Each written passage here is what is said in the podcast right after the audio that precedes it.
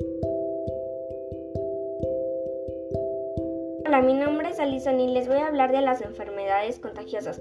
Cuando una enfermedad es contagiosa significa que una persona puede enfermarse por estar en contacto con otra. Clasificación podría clasificarse según su evolución temporal en agudas, subagudas o crónicas.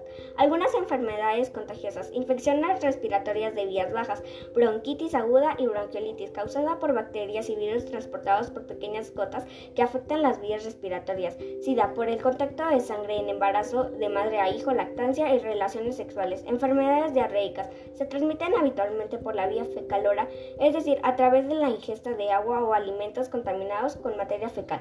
Tuberculosis por vía aérea, tos o estornudos, malaria por mordedura o picadura de animales o insectos o por elementos que contengan sangre, meningitis por vía aérea, tos o estornudos, hepatitis B aguda, se contagia mediante el contacto directo con fluidos corporales infectados, sarampión por vía aérea, por saliva con contacto directo con la piel y por contacto con superficies contaminadas, sífilis por elementos en contacto con sangre de madre a hijo durante el embarazo, el parto o la lactancia y relaciones sexuales encefalitis por la mordedura o picadura de animales o insectos. Y no olvides la enfermedad que hoy en día está presente mundialmente, la COVID-19, que se contagia por vía aérea, estornudos, salivas y superficies contaminadas.